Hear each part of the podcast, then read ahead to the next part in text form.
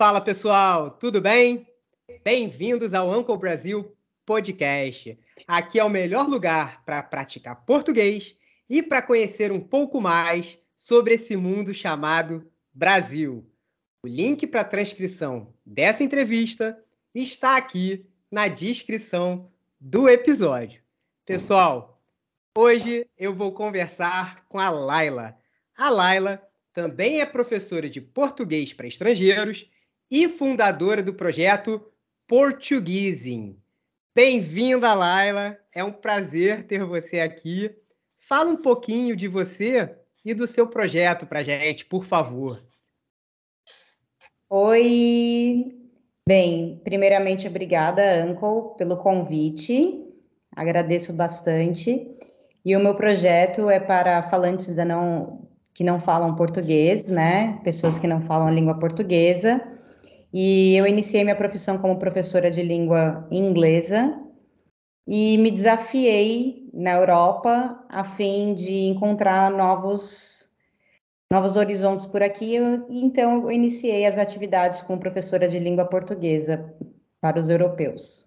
Que legal! Então, o seu projeto Portuguesing, eu acompanho também. Você cria conteúdo no Instagram, correto? Sim, Sobre correto. português para estrangeiros.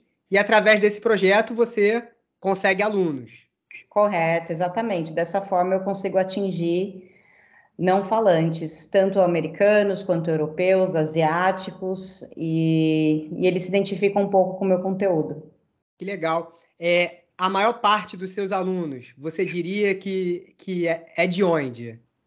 A maioria são belgas e italianos, e um pouco de americanos. Que legal, que legal. E mesmo com os belgas e italianos, aqueles que não falam português, né, os iniciantes, você se comunica em inglês com eles. Eu me comunico sempre em inglês com eles. Os italianos nem tanto, porque eles compreendem bem a nossa língua, né? E eles gostam que eu fale muito mais em português com eles, porque é, uma, é um idioma similar. Entendi. E, e, eu acho que isso é um grande desafio para nós professores, né? Porque a gente ensina um idioma que já é difícil, né? O português ele, ele é complicado, tem muitas regras. E ensinar isso em outro idioma, né? Em inglês, por exemplo, se torna um desafio maior ainda, né? Então. Sim. Sim, porque nem sempre a tradução para o inglês é a mesma como a gente entende em português. É verdade. Então, a mesma frase nem sempre vai ser a mesma. Então, eu, eu às vezes consulto amigos é, nativos da língua inglesa para falar assim, mas confirma uma coisa aqui para mim, por favor. Uhum. E como eu disse, nem sempre é a mesma coisa. Legal. Então, Laila, conclusão. Estamos de parabéns, né? Estamos fazendo um trabalho muito legal em espalhar o português e a cultura brasileira para o mundo, né? Eu acho que é isso que a gente faz, né? Sim, sim, é, é um desafio e ao mesmo tempo eu acredito que o, o português está se tornando mais interessante, né? Eu moro hoje em Lisboa, mas eu tenho alunos aqui de, diversos países que eles se interessam em aprender. Eles são locais, eles moram aqui, mas eles se interessam em aprender o português brasileiro do que o português europeu. Ó, oh, legal. Então eu acho que é um ponto para nós, uhum. não só tem, eles almejam um dia conhecer o Brasil, mas eles acham a nossa cultura muito mais apetitosa do que a portuguesa. Legal, bom saber disso. Parabéns pelo trabalho, Laila. Obrigada. Pessoal, a Laila é de São Paulo. Uhum. Eu sou do Rio de Janeiro. Ou seja, a Laila é paulista e eu sou carioca. Então, a gente resolveu trazer hoje para vocês algumas diferenças entre as nossas culturas, diferenças de hábitos, de sotaque e até de palavras. Então, Laila, eu queria é, começar essa parte com você falando um pouquinho sobre o que o estrangeiro pode encontrar em São Paulo. O que você sugere para os estrangeiros conhecerem? Essa é uma boa pergunta, porque você pode encontrar de atividades gratuitas a não. Então, das gratuitas, eu iria para o Parque Ibirapuera, uhum. passaria ali o dia, encontraria vários museus, várias atividades gratuitas. subiria para Paulista, que é uma avenida que você também encontra diversos museus e outras atividades internacionais. É uma, uma região cosmopolitana. Dali você pode ir para Vila Madalena, onde você encontra muitos bares. Então, em São Paulo, além dos 13 milhões de habitantes que você uhum. faz parte, você pode encontrar de tudo um pouco, tanto de um estilo mais street style, né, uhum. como mais refinado. Você iria para os jardins, por exemplo. Mas do outro lado da Augusta, que é os jardins, você encontra um estilo mais descolado. Então, como seria no Rio de Janeiro? Me conta, porque nós não temos praia. Então... Mas é em bares e ter happy hours. Isso.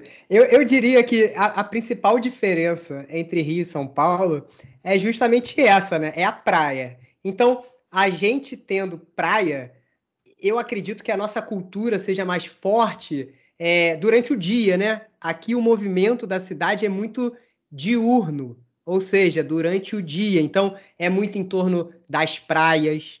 Aqui tem a Floresta da Tijuca, que é, se eu não me engano, a maior floresta urbana do mundo. Então tem várias trilhas, cachoeiras. Então, eu, por exemplo, o meu estilo de vida é aproveitar mais o dia e à noite eu não sou muito de sair. E eu sinto que em São Paulo talvez seja um pouco diferente, né? É, a vida noturna, ou seja, a vida na parte da noite é mais movimentada.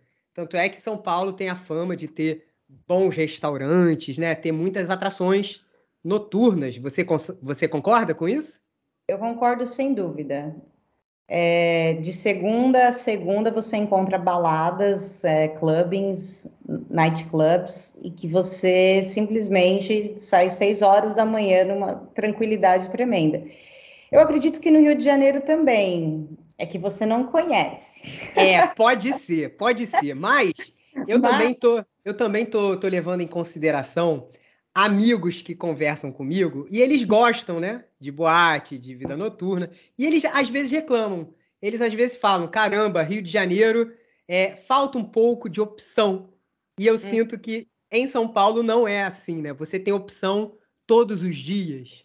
Sim, todos os dias nós temos opções.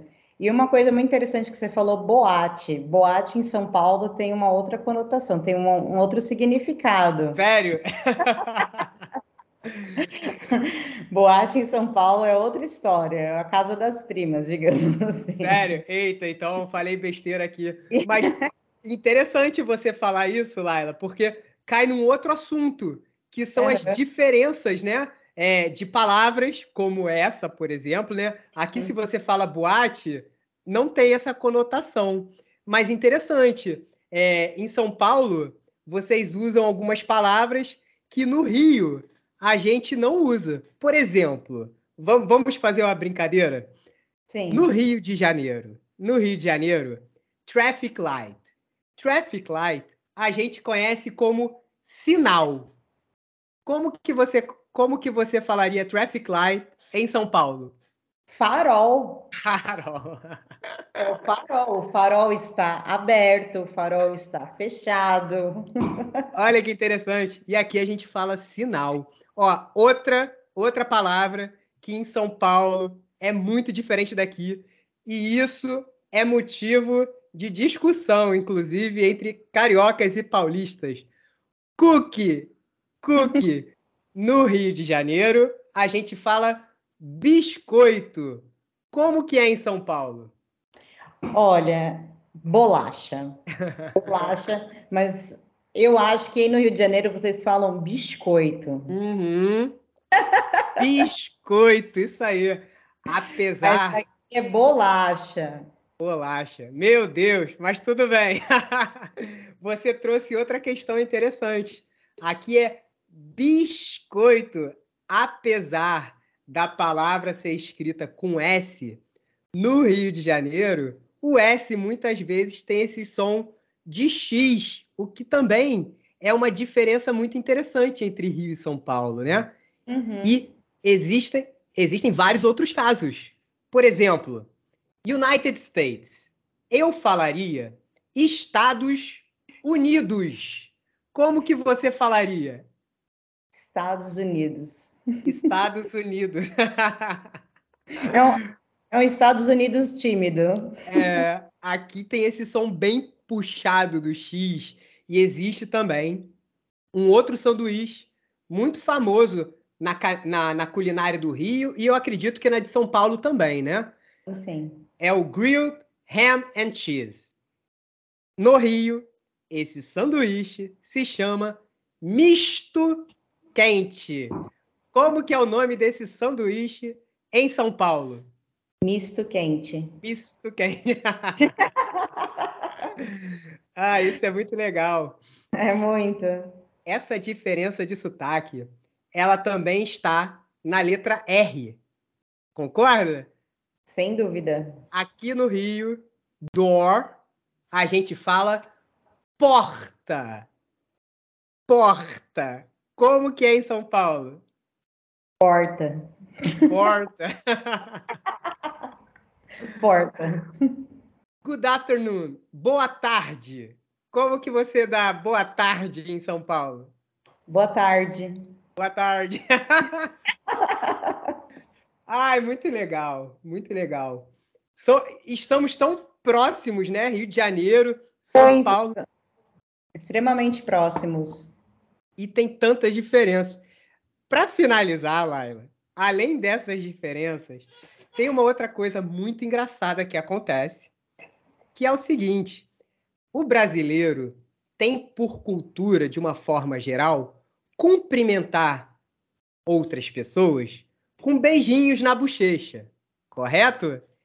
No Rio de Janeiro, por exemplo, se eu vou cumprimentar, se você estiver chegando no Rio de Janeiro, eu vou te cumprimentar com dois beijinhos, né? Beijinho é a palavra beijo no diminutivo. Então, eu vou te cumprimentar com dois beijinhos, um em cada lado da bochecha. Se um carioca for cumprimentar uma paulista com dois beijinhos na bochecha, o que vai acontecer? Um afastamento. Bem, o paulistano ou paulista, ele Bem, o paulistano geralmente ele cumprimenta com apenas um beijo. Um beijo. Se ele não te der um aperto de mão, der um aperto de mão. Der, der. então, conclusão: se o carioca for cumprimentar uma paulista com dois beijinhos, vai passar vergonha. Ele vai passar vergonha, ele vai ganhar um aperto de mão. então, conclusão: em São Paulo, é, as pessoas só cumprimentam com quando não for um aperto de mão, com um beijo na bochecha. Com um beijo na bochecha. Apenas um, né? Apenas um.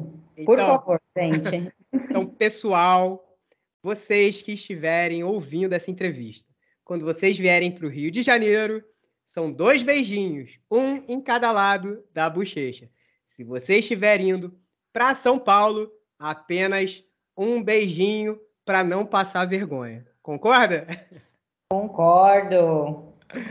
Laila, muito obrigado. Eu gostei muito dessa conversa, dessas diferenças de cultura. Obrigado por ter aceitado participar. É, eu agradeço.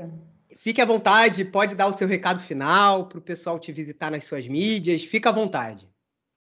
Bem, gente, muito obrigada. Muito obrigada, Anco, mais uma vez, Rodrigo, professor.